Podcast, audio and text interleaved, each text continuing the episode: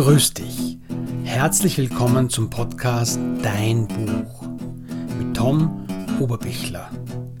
Als Bestsellerautor und Buchmentor zeige ich dir, wie du dein Buch und E-Book erfolgreich schreibst, veröffentlichst und vermarktest. Du bekommst hier Tipps, Anleitungen und Strategien für dich als Autor oder Autorin. Herzlich willkommen zur nächsten Folge vom Mission Bestseller Podcast. Tom Oberbichler wieder am Mikrofon. Heute der zweite Teil der Buchmarketing-Serie, die ich gemeinsam mit meiner lieben Kollegin Helen Schmidt, herzlich willkommen Helen, äh, mache. Wir haben letzte Woche losgelegt und über die verschiedenen Veröffentlichungswege, gerade für E-Books und Prints, ein bisschen die Vor- und Nachteile gesprochen. Wenn du das noch nicht gehört hast, hörst es dir nachher an. Wenn du schon dabei warst, dann weißt du, dass wir dir versprochen haben, dass wir heute, wo wir über Content Marketing schwerpunktmäßig uns unterhalten werden, am Einstieg uns über Preise für Bücher unterhalten und darüber, wie du den Preis findest, der zu dir und deinem Buch und deinen Lesern und Leserinnen passt. Liebe Helen, was ist der, wie finde ich den richtigen Preis für mein Buch? Bitte, gibt's, hast du die eine absolute Antwort für mich? Aber natürlich. Und ja, vor allen Dingen den ersten Hinweis, dass man die Self-Publishing-Bücher mhm. nicht unbedingt mit den Verlagsbüchern vergleichen sollte. Vor allen Dingen, was die Preisspanne oder den Unterschied zwischen Print und E-Books betrifft. Ne? Also meistens ist es ja so bei Verlagsbüchern, dass das E-Book manchmal genauso teuer ist wie das gedruckte Buch. Wenn wir jetzt im Self-Publishing-Bereich gucken, da sehen wir, da ist die, die Spanne wesentlich höher. Ne? Also es gibt, es gibt Einstiegsbücher für, von gratis über 99 Cent bis 1,99 und Taschenbuchpreise sind meistens so berechnet, dass sie eben die Druckkosten gut decken. Und äh, je nachdem, wie der Umfang ist, da kann man sich so ein bisschen auch in den Bereichen der Verlage orientieren. Aber eben gerade bei den E-Books nicht. Und das ist eben auch ein wichtiger Teil von diesen einzelnen Veröffentlichungsstrategien, dass du auch mit dem richtigen Preis einsteigst und dann mhm. den auch hältst. Also ein schönes Beispiel sind, wenn man im Bereich historische Romane schreibt, ne? Da braucht man mit 99 Cent nicht anfangen, weil die Zielgruppe nämlich denkt, dass, oh, das kann ja nicht gut sein. Es muss ja historische Romane, viel Recherche, es muss lange gedauert haben, dieses Buch zu schreiben. Die Zielgruppe ist meistens älter und dann auch bereit, dafür mehr Geld zu zahlen. Also kann das eine Stelle sein, an der man schrauben kann und sagt, okay, dann nehme ich da mal einen höheren Einstiegspreis und fange vielleicht bei 2,99 an. Gehe ich im belletristischen Bereich jetzt aber in die Richtung Romance, da ist es ganz oft so, dass ein günstiger Einstiegspreis eben in der ersten Woche oder den ersten zwei Wochen helfen kann, die Sichtbarkeit zu erhöhen. Und so wäre eigentlich der Tipp schlechthin, einfach mal bei Amazon die Neuerscheinungen immer wieder über Monate zu beobachten und zu gucken, für wie viel steigen die ein? Sind es bekannte Autoren, sind es Neueinsteiger? Einfach um sich selber mit dem Preis mhm. so ein bisschen am Markt zu orientieren. Mhm. Ja, also das, das mit den Genres, finde ich, das ist extrem wichtig. Das ist historische Romane, hast gesagt, Science Fiction wäre ein anderer, der mir einfällt, wo die Preise höher sind. Schon auch Fantasy, das das Gleiche. Äh, Romans und, und Thriller sind da, das, das sind die Preisschlachten am, am heftigsten, sage ich mal. Und was mir halt so auffällt, ist, äh, dass das eben keine moralische Frage letztlich ist. Also die, die Frage ist nicht, ist mein Buch 99 Cent wert oder 6,99, sondern die Frage ist, wie kann ich am meisten Geld mit meinen Büchern verdienen? Und, und wenn ich halt äh, viele Bücher um 99 Cent verkaufe, da muss ich sehr viele verkaufen, dass mir das überbleibt. Aber die Idee ist halt dann im Ranking zu steigen, von mehr Leuten gesehen zu werden, dann den Preis hochzusetzen und dann weiter zu verdienen. Das musst du dir wirklich ausrechnen. Also das, das, das ist, da geht es nicht darum, sich zu überlegen, okay, warte mal, 35 äh, Cent bleiben wir dann vielleicht über oder was weiß ich was, sondern du musst dich hinsetzen, wenn ich 100 Bücher verkaufe, um, tada, was habe ich dann, damit du wirklich weißt, wovon du sprichst letztlich. Und ich glaube, dass dieses, ähm, es ist natürlich auch eine Frage, weißt du, wenn, wenn du so eine, eine Serie hast, ne, wo du ein Einstiegsband hast, dann kann es sich sogar lohnen, den gratis zu vergeben. weil du halt dann dieses, auf Englisch sagt man dieses Read-Through, ne, wo die Leute ein Buch von dir kaufen, aber dann die Folgebücher auch zu einem höheren Preis. Da würde ich mich auf jeden Fall orientieren. Und ähm, für die Sachbücher, das gilt, glaube ich, aber auch für, für die, für die Belletristikbücher, weil was du ja auch machst, wenn du jetzt 99 Cent ein Buch verkaufst oder gar gratis, dann kriegst du bei Kundenkauften auch diese wichtiges, wichtige Verkaufstool bei Amazon. Na, natürlich ganz viele andere 99 Cent oder Gratisbücher. Und das sage ich gerade, wenn du ein bisschen einen Anspruch hast äh, an Seriosität und so weiter, dann ist es auch lohnend, sich mal die Gratis-Charts anzuschauen, welche Bücher dort äh, an vorderster Stelle sind, ja, und dann zu schauen, ob du mit denen in einen Topf geworfen werden willst. Ja. Und ich, für, Sachbücher rate ich da zum Beispiel einfach ab davon, weil du dir da langfristig deine Verkaufsgeschichte bei Amazon kaputt machst. Und da, das ist wirklich Gift. Dann funktioniert die Amazon-Werbung nicht, die bezahlte. Dann, dann, dann, wenn du das einmal versaut hast, ist es wirklich schwierig, das wieder, wieder im Griff zu kriegen. Aber überleg dir wirklich auch im, im Sachbuchbereich, finde ich halt auch noch, weißt du, die Frage, wenn ich selber ein hochwertiges, hochpreisiges Angebot da draußen habe im Coaching- oder Trainingsbereich, dann darf ich meine Bücher auch nicht wirklich um 99 Cent verschleudern. Das, da muss eine Relation geben.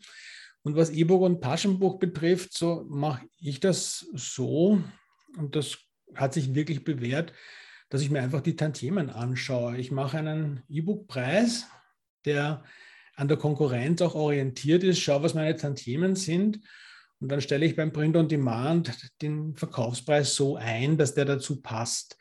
Das ergibt dann meistens ein, ein, eine, ein Verhältnis von etwa zum Beispiel 6,99, 14,99, 9,99, 20,99. Das kannst du dir anschauen. Natürlich wollen wir dann ähm, nicht irgendwelche Preise nehmen, sondern welche, die auch ein bisschen die Menschen gewohnt sind, bei Büchern zu sehen. Ich glaube, das ist auch nicht schädlich. Ähm, das, kann, das kannst du machen, ja, also sozusagen von innen heraus. Das ist dann ein bisschen fair, ne? Weil, weil bei manchen Verlagen, die verlangen ja sogar mehr fürs E-Book als fürs, fürs Print und dann kannst du die Grafiken nicht lesen. Also so ein bisschen da sich wirklich dann auch die Zahlen anzuschauen. Und das ist ja das Schöne, du kannst es ja auch verändern, weil die Buchpreisbindung heißt ja nur, dass ich auf allen Kanälen zur gleichen Zeit den gleichen Preis verlangen muss. Das heißt nicht, dass ich meine Preise nicht dynamisch äh, nach oben oder nach unten anpassen könnte.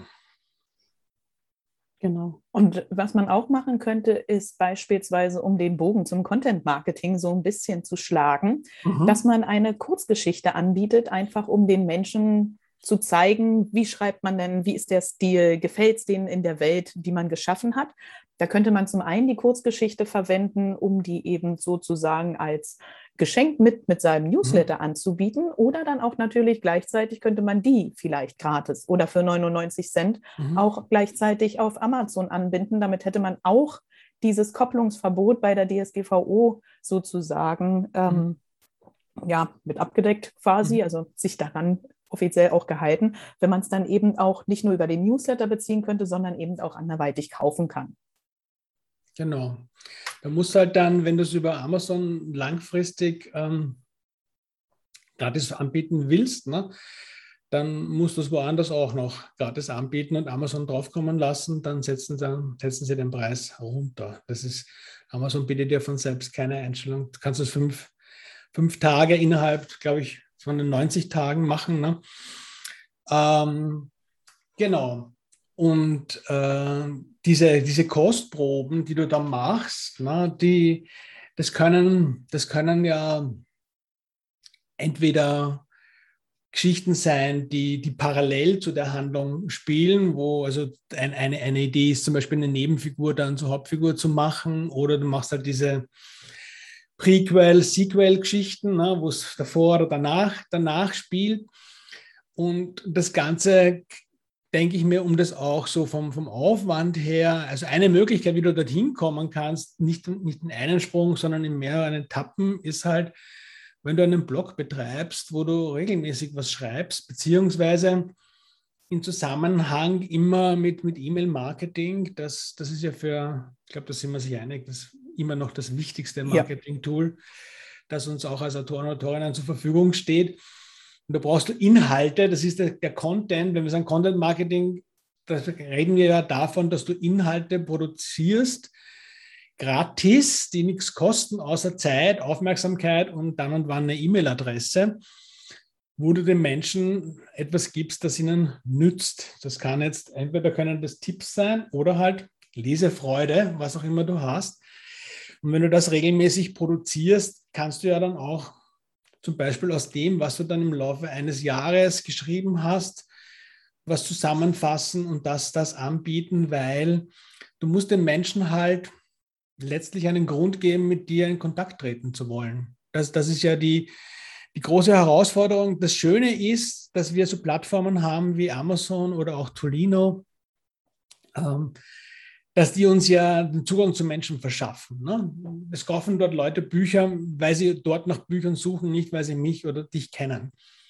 Der Nachteil ist, dass es alles Kundinnen von denen sind. Also ich habe keine Ahnung, wer das ist und ich muss irgendwie schaffen, den Sprung, ne? dass die von, von diesem Kunden dort zu meinen Fans letztlich dann irgendwann, wo wir ja noch drüber reden werden, kommen und den Menschen einen Inhalt anzubieten, der sie interessiert, von dem sie was haben, ist halt da ein erfahrungsgemäß ein, ein guter Weg. Ne? Und wichtig an der Stelle vielleicht auch zu tragen, dass da die Belletristik etwas anders ist als bei Sachbüchern. Bei Sachbüchern ist es relativ leicht, Inhalte für einen Blog zu erstellen, weil man hat ja irgendwie ein Thema, das kann man von verschiedenen Seiten betrachten. Bei der Belletristik das, was man am häufigsten sieht, sind eben Autoren, die einen Blog betreiben, wo sie darüber schreiben, wie sie schreiben. Diese Autoren, die das erfolgreich machen und auch äh, äh, erfolgreich veröffentlichen, also ihre belletristischen Bücher, die sind aber auch Schreibcoaches. Mhm. Wenn ich jetzt am Anfang eine Autorin bin, die im Romance-Bereich beispielsweise Fuß fassen will, fange ich jetzt nicht an, einen Blog darüber zu schreiben, wie ich diese Geschichten schreibe, sondern ich gucke, wer ist denn meine Zielgruppe? Welche Themen könnten sie denn da interessieren? Also mhm. Gehe, fange ich an, irgendwelche Restaurants vielleicht vorzustellen oder zu sagen, wie wäre denn das perfekte erste Date? Ne? Mhm. Dass wirklich die, die Sachen, über die man dann eben schreibt, immer Bezug haben zu den Büchern und vor allen Dingen die Erwartungen der Zielgruppe bedienen. Oder wie man es denn eben in der Belletristik eigentlich macht, dass man eben eine Kurzgeschichte nimmt. Und wichtig ist auch immer, dass es eine abgeschlossene Geschichte ist mit einem nicht allzu großen Cliffhanger, weil die deutsche Leserschaft neigt gerne dazu, bei Cliffhangern dann oder bei, bei sage ich mal, wenn man nur ein Kapitel zum Anfüttern gibt, zu sagen, oh nee, na jetzt soll ich das noch bezahlen, na das mache ich aber nicht. Deswegen immer einfach schöne abgeschlossene Geschichte vor allen Dingen auch anzubieten und die sozusagen den Lesern zur Verfügung zu stellen. Das ist auch gut für dein Handwerk. Ne? Also du, es, es tut gut, auch mal vielleicht ein anderes, ein bisschen ungewohntes Format zu schreiben von, von Texten. Da kannst, da kannst du selber auch viel lernen.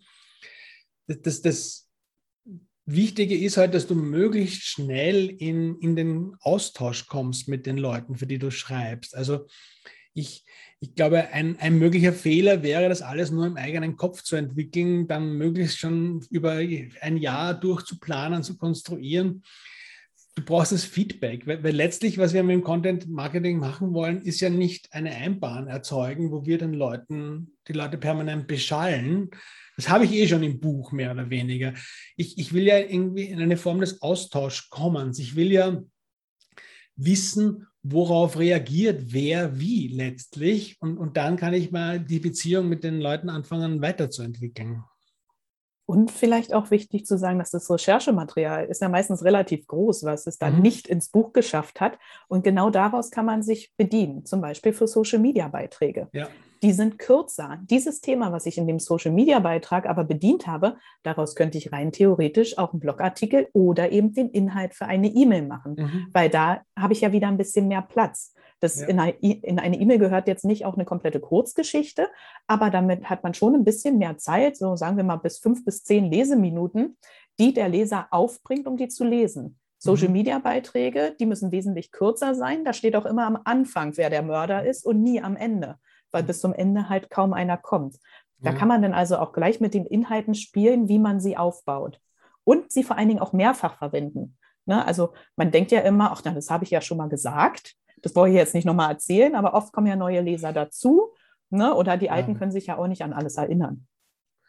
Nein, also das, das gilt sowohl für, fürs Bloggen als auch fürs Newsletter-Schreiben letztlich, dass äh, du halt immer auch damit, gerade wenn du es ein bisschen schon eine Zeit lang gemacht hast, dann fangst du ja an, mit, mit relativ unterschiedlichen Gruppen von Personen zu tun zu haben, nämlich mit denen, die dich jetzt gerade erst kennenlernen, die vielleicht das erste Mal dein ein Buch gelesen haben, die dich vielleicht auf Social Media oder bei einer Buchmesse oder sonst wo mal gesehen haben und, und da mal reinkommen und die anderen, die dich dann schon ein, eine Weile be begleiten. Ne? Und das ist durchaus äh, angebracht und legitim und zwar egal, was das Thema ist, dann auch mal so nach ein, zwei Jahren herzugehen, sich die alten Blogbeiträge anzuschauen, sie zu überarbeiten, sie neu zu veröffentlichen, sie wieder auf die Reise zu schicken. Auch, auch Google mag das. Ja? Also das ist sowohl von dem, wir tun ja auf der einen Seite, wir reden, wir setzen ja ein bisschen jetzt, so wie wir sprechen, voraus, weil ob du schon gemerkt hast, dass du eine Autorinnenseite hast, ne? also eine Webseite, wo die Menschen dich finden, dass du auch ein Newsletter-Programm, äh, sowohl technisch wie auch inhaltlich hast, wo du Leuten die Chance gibt, sich bei dir anzumelden, weil sie was von dir lesen wollen und du ihnen dann auch was schreibst. Ja. Also das, das, das sind so, und Social Media, der eine Weg wäre halt dann von Social Media Leute zum Beispiel auf deinen Blog zu schicken und sie dort dann einzuladen, sich in deinen Newsletter einzutragen. Das wäre so eine Möglichkeit. Aber die andere Möglichkeit ist halt auch, wir wollen ja Leute erreichen, die wir noch nicht kennen, auch. Ne? Und, und da ist halt Google schon auch noch eine, eine coole Sache, die dir helfen kann. Und da lohnt es sich halt regelmäßig was zu, zu, zu produzieren und halt nicht zu geizen letztlich. Also die, die Helen hat das vorher so, du hast ja das so gesagt, mit den abgeschlossenen Geschichten den Leuten geben. Ne? Das ist, ich finde auch, wenn du über ein bestimmtes, zu einem bestimmten Thema Problemlösungen anbietest, nichts schlimmer, als wenn deine Problemlösung die ist, ein Buch zu kaufen. Ja? ja? Also du musst den Leuten schon vor Ort dann auch einen Nutzen geben, damit die wiederkommen. Die Menschen sind nicht so dumm, wie, wie manche vielleicht teilweise glauben oder vielleicht auch, wie es manchmal wirkt, wenn man sich andere Sachen anschaut. Das ist, wenn du das ein bisschen, wir beide stehen ja für so ein langfristiges Konzept letztlich. Na, nicht, ich tue jetzt mal zwei Monate was für mein Buch und dann rennt das eh von selber, sondern dieses Content Marketing, das, das baut ja wirklich schon. In der nächsten Folge sprechen wir dann über die Community, die du, die du letztlich brauchst oder die Communities, werden wir schauen. Ähm, das ist, du musst ja da schon damit rechnen, dass du da Zeit investierst und, und Herzblut und die Ergebnisse manchmal nicht nächste Woche kommen, sondern in einem halben, ein halbes Jahr, finde ich, ist so ein guter Zeitraum, wo du dann wirklich schon konkrete Erfolge spüren kannst. Aber, aber du brauchst einen Atem für noch länger, damit das wirklich gut klappt. Und du müsstest dir Gedanken darüber machen, welches Format ist denn überhaupt geeignet. Ne? Mhm. Als Autor oder Autorin ist natürlich das Schreiben, ne, also von E-Mail-Newslettern, Blogbeiträgen oder Social-Media-Beiträgen, steht natürlich ganz oben mit auf. Es gibt aber auch andere Formate, zum Beispiel irgendwelche Audioformate. Man könnte einen Podcast machen, man könnte streamen. Es gibt auch noch Videos, die man erstellen könnte. Mhm. Aber da muss man eben auch ein Typ für sein. Ne? Klar, die sozialen Medien, die bevorzugen im Moment Videoformate ne, so ein bisschen mehr zu den normalen geschriebenen Texten. Also kann es durchaus hilfreich sein, sich auch damit zu beschäftigen. Also wie bringe ich denn überhaupt, wie biete ich denn meine Inhalte dar? Wie kann mhm. ich die in einem Video transportieren? Welches Foto ist denn zu dem Beitrag, den ich gerade geschrieben habe, überhaupt relevant? Das Schöne daran ist, wenn man einen E-Mail-Verteiler hat, braucht man auf solche Dinge dann nicht mehr ganz so den Wert legen und sich Stress machen, dass die irgendwie die Haare sitzen müssen bei dem nächsten Video und der Lidstrich irgendwie halbwegs gerade ist, sondern da kann man auch im Prinzip eben so, wie man als Autor oder Autorin ist, alles schreiben. Die Menschen sind gewohnt, dass in der E-Mail eben nur Text steht. Und von mhm. daher denke ich, ist es auch eben mit das wichtigste Werkzeug für Autoren und Autorinnen, weil sie da ihr Handwerk zeigen können. Du hast ja auch eine bestimmte Art von Person, die du als Autor oder Autorin nach außen darstellst. Das, das ist, wir alle machen das. Wir treffen, wir, wir sind ja viel, wir haben, machen ja viel mehr Sachen als das, was wir in unseren öffentlichen Auftritten mit den Menschen teilen. Das, das Extrem wäre vielleicht dann Menschen, die mit unter Pseudonym schreiben, die haben ja dann nochmal ganz, ganz, ganz andere Regeln. Also was ich meine ist, wenn du dir überlegst, wie willst du als Autor, als Autorin nach außen wirken, was, welches Bild von dir willst du projizieren und mit den Menschen teilen, das wird dir auch Auskunft darüber geben, welche Kanäle du bedienst. Ne? Weil wenn du so jemand bist, der so auf die persönliche, menschliche Beziehung, also von Mensch zu Mensch irgendwie hin willst, dann wirst du kurz oder lang um, um Audio und Video nicht herumkommen. Ne? Es gibt aber auch Leute, und das sehr erfolgreiche Leute, wo man nicht mal genau weiß, wer das ist. Ja? Also, keine Ahnung, Noah Fitz wäre für mich zum Beispiel so einer, der verkauft sehr viele Bücher, keine Ahnung, ich bin mit ihm auf Facebook befreundet, aber wer er ist, weiß ich nicht. Ja? Äh, und das stört mich auch nicht. Ne? Aber dann, dann habe ich natürlich ein anderes Konzept ne, als, als, als jemand wie ich zum Beispiel. Ich, ich, ich mag halt diesen persönlichen Kontakt, dann, dann trete ich halt dementsprechend auch anders auf. Ne? Das darfst du dir da ein bisschen überlegen und dich am Anfang äh, auch nicht verzetteln. Ne? Du musst nicht auf jeden Social-Media-Kanal präsent sein und den bespielen oder dann vielleicht gar noch dieses, was ich so schrecklich finde, dann eine Nachricht auf 25 Kanälen gleichzeitig posten, das sind, das ist, ich, ich melde mich dann ab, weil das, ja, das nervt mich. Ja. das ist, ja. Ja, also entweder willst du mit mir auf Instagram was zu tun haben, dann mach einen Instagram-Post für mich und wenn du mich auf Facebook treffen willst, dann möchte ich auch was anderes sehen. Im Instagram will ich halt die Fotos haben, deswegen bin ich dort. Da will ich keine lange Geschichte haben oder sonst irgendwas. Ne? Auf Facebook kann man schon ein bisschen mehr hm, sich Zeit nehmen, ja. Genau, oder auch andere Links hinterlegen. Also die, die mhm. Möglichkeiten sind anders. Aber wenn deine Zielgruppe nicht auf Facebook ist, dann kann man sich eben auf den Weg woanders hin machen. Es kommen ja auch immer wieder neue Plattformen, mit denen man sich ausprobieren kann, ja. die man erforschen kann, ob da irgendwie vielleicht die Zielgruppe ist. Vielleicht schafft man es ja auch, wenn jetzt, wir hatten ähm, TikTok ist ja gerade neu. So, es ist jetzt mhm. für mich als Autorin vielleicht nicht so zielführend, aber vielleicht gibt es einige Blogger, die bei TikTok sind, über die ich dann mein Buch sozusagen auch präsentieren kann. das ist ja auch eine Form von Content weitergeben oder dass man sich für ein Interviewformat anbietet. Ne? Also Content ist ja nicht unbedingt immer nur das, was ich selber in meinem kleinen Kämmerchen mhm. produziere, sondern auch das, was ich mit anderen schaffen kann, vielleicht sogar mit einer ganzen Autorengemeinschaft, mit der ich mich aufstellen kann und auch von den anderen Inhalte für meine Inhalte mhm. verwenden kann. Ja, das sehen wir eh schon fast bei der, bei der nächsten Folge. Da, dann, da werden wir dann wirklich auf das Thema Community-Aufbau und auch die verschiedenen Richtungen dabei eingehen. Ich denke mir, du hast das eh für, für mich schon angerissen habe, aber das wollte ich gern so, jetzt wenn wir langsam zum, zum Ende kommen, noch einmal unterstreichen. Die, die, diese, du musst dir wirklich überlegen, willst du mit anderen Autoren und Autorinnen sprechen oder willst du mit Lesern und Leserinnen sprechen? Das sind zwei, ja, natürlich lesen auch Autorinnen, aber du weißt schon, was ich meine. Ne? Das ist, wenn ich über mein Schreiben berichte, dann wird das, wenn ich nicht super berühmt bin, hauptsächlich andere Autoren interessieren und Autorinnen. Ne?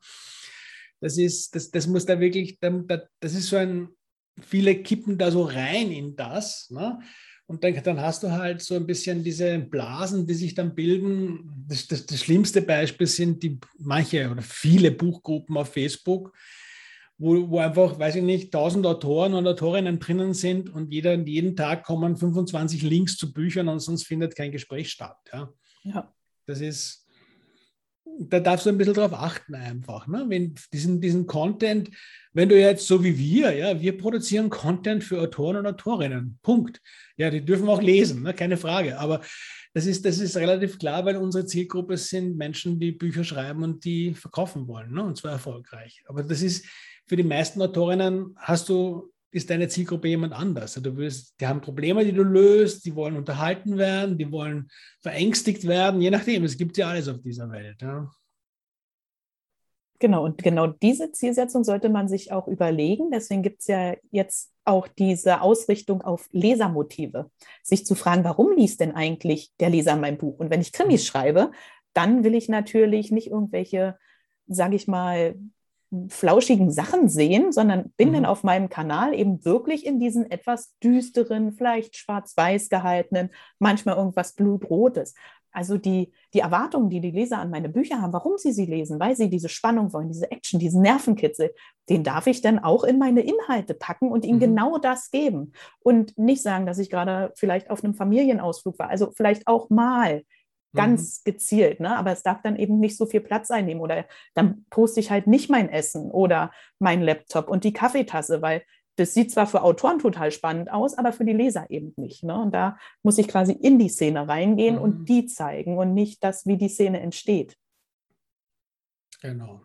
Also du siehst schon, du darfst dir einiges überlegen, dann ein paar Entscheidungen treffen, die darfst du immer in der Praxis überprüfen und dann weiterentwickeln. Und die beste Entscheidung, die du jetzt treffen kannst, ist dann nächste Woche wiederzukommen, wenn wir, wenn die Helen und ich über Community-Aufbau und Community-Pflege sprechen werden. Da kommen wieder ein paar ganz interessante Aspekte darauf zurück. Wenn du ähm, Lust hast, uns deine, deine Erfahrungen mit Content Marketing zu schreiben und, oder vielleicht auch eine Frage dazu hast, dann entweder unter den Shownotes kommentieren. Du findest sowohl die Helen als auch mich äh, auf Facebook zum Beispiel, wenn du das möchtest, sehr, sehr leicht. Kannst uns auch dort eine Frage stellen. Wir wünschen dir auf jeden Fall viel Erfolg bei deinem Schreiben und auch beim Verkaufen deiner Bücher. Das darf nämlich auch Spaß machen und freuen uns, dich demnächst wiederzusehen. Vielen Dank.